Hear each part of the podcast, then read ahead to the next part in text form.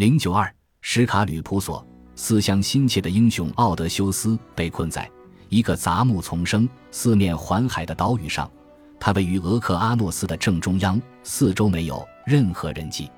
不幸的英雄没有任何朋友陪伴，只有生活在洞穴中高贵的神女执意阻留。然而，他温柔缱绻的话语也不能让英雄忘记妻儿与遥远的故国伊塔克。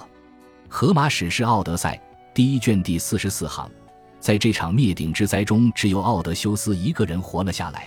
他抓住被风暴撕裂的舰船的碎片，最终漂流到了宁芙卡吕普索居住的岛屿。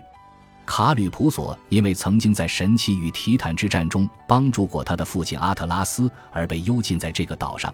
两个人之间立刻擦出了火花，他们还生下了一个儿子。然而，奥德修斯却从来没有停止思念过家乡和妻儿。